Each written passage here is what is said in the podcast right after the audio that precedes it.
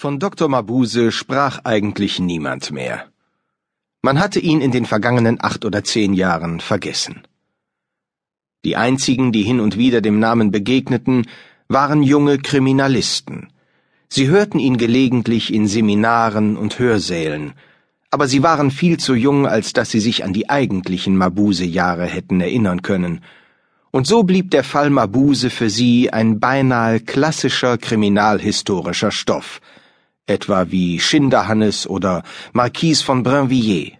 Nicht sehr interessant, aber doch wichtig, weil, wenn man Pech hatte, im Examen danach gefragt werden konnte. Sonderbar an dem Fall Mabuse erschien den jungen Leuten höchstens, dass in keinem Lehrbuch, in keinem Kollegheft stand, wie der große Verbrecher geendet hatte. Er war um das Jahr 1922 in fast allen großen Städten Europas verhängnisvoll tätig gewesen mit kriminellen hypnotischen Tricks, und es war ihm damals nicht gelungen, den Staatsanwalt Wenck zu erledigen.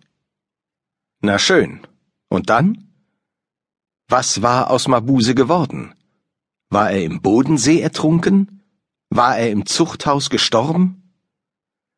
Kein Mensch schien genaueres zu wissen, die ganze Affäre Mabuse hatte noch heute, im Jahre 1931, etwas Rätselhaftes. Es war geradezu, als ob die Autoritäten sich schämten, die Wahrheit zu sagen, oder als ob sie die Wahrheit nicht wüssten.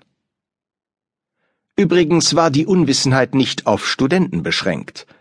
Kriminalkommissar Lange aus Hannover zum Beispiel, ein Mann der Praxis und weit über 40, hätte keine bessere Auskunft über Mabuse geben können. Vielleicht hätte er noch weniger von ihm gewusst als ein Student, denn damals hatte er sich mit dem Fall Mabuse dienstlich nicht zu befassen brauchen, und woher hätte er es heute wissen sollen? An Ahnungen litt er auch nicht, sonst wäre er jetzt nicht so ruhig seinem dienstlichen Auftrag in Berlin nachgekommen.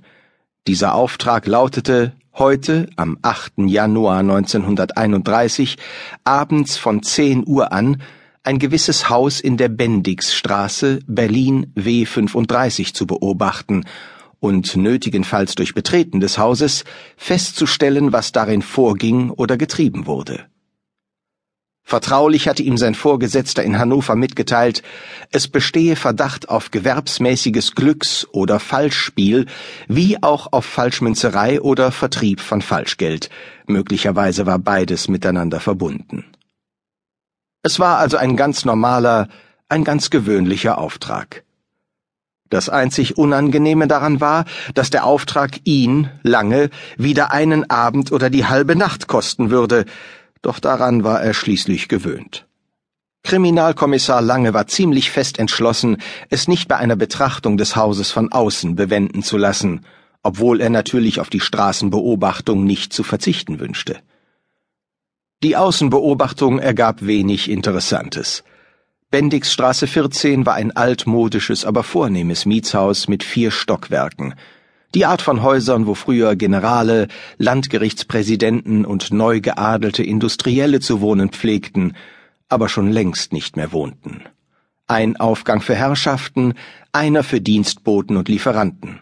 Betteln verboten, Marmorengel im Hausflur, sehr hohe Fenster so wie diese Leute es eben früher gewohnt waren. Jetzt hingen ein paar obskure Firmenschilder am Vorgartenzaun. Ein paar Autos parkten in der Nähe, manchmal fuhr schnell eine Taxe vor und entlud ein paar Leute in Pelzmänteln und in Abendkleidern, die auffallend eilig in der Haustür verschwanden.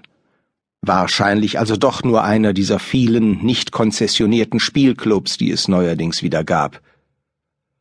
Nach einer Viertelstunde bekam Lange kalte Füße und ging auf die hohe Haustür zu. Sie war offen, und niemand hielt ihn auf, als er zum Hochparterre hinaufstieg. Sie sind natürlich Mitglied, mein Herr, nicht wahr? fragte Lange eine ältere Frau, die ein weißes Schürzchen und eine weiße Haube trug und die Garderobe versah. Der Kommissar war durch eine offene Tür im Hochparterre eingetreten und stand in der Diele. Natürlich, entgegnete der Kommissar, gab der Frau Hut und Mantel, empfing eine Marke und ging durch die nächste Tür.